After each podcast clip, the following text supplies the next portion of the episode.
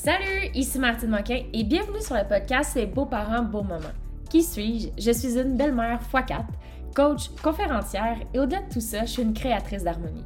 Je suis une experte en famille recomposée et je suis ici pour t'inspirer, te guider et surtout te donner les ressources nécessaires dans la construction et la fondation d'une famille recomposée, unie et harmonieuse.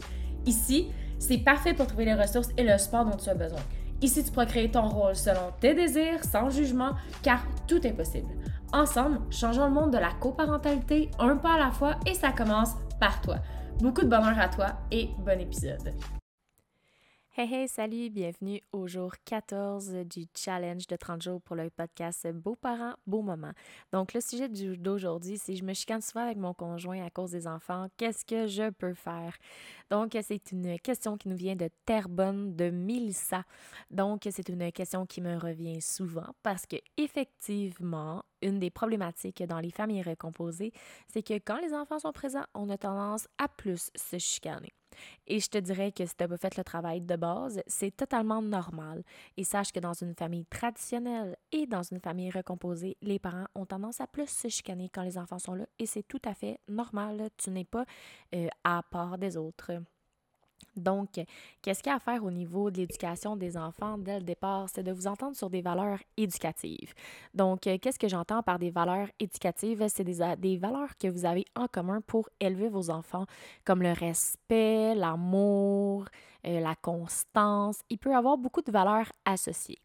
Mais pour déterminer des valeurs communes, tu dois être en mesure de savoir qu'est-ce que toi, personnellement, tu as besoin dans des valeurs éducatives pour des enfants, que ce soit les tiens ou que ce soit pas les tiens, qu'est-ce qui pour toi est important au niveau des valeurs éducatives? Donc, tu devrais être en mesure de faire toi-même l'exercice. Ensuite de ça, de proposer à ton conjoint aussi de faire l'exercice.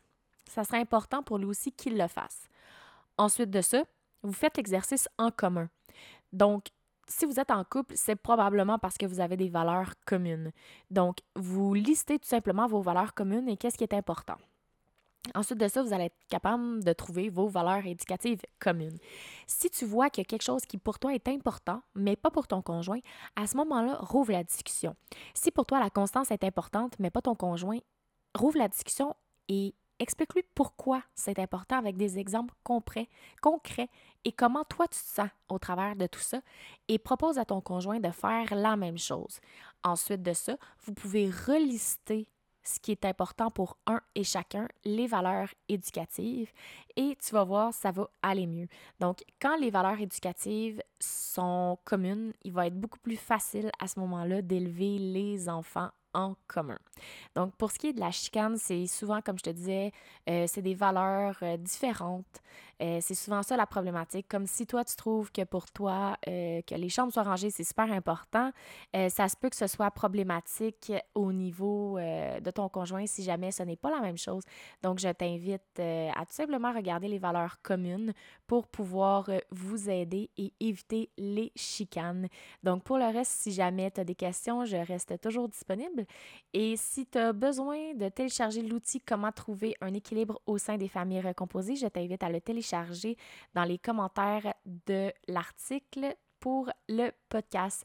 Donc, on se revoit demain pour un autre épisode de comment est-ce que je peux faire pour ne pas faire de la prise en charge avec les enfants. Donc, sur ce, je te souhaite une excellente journée. Salut!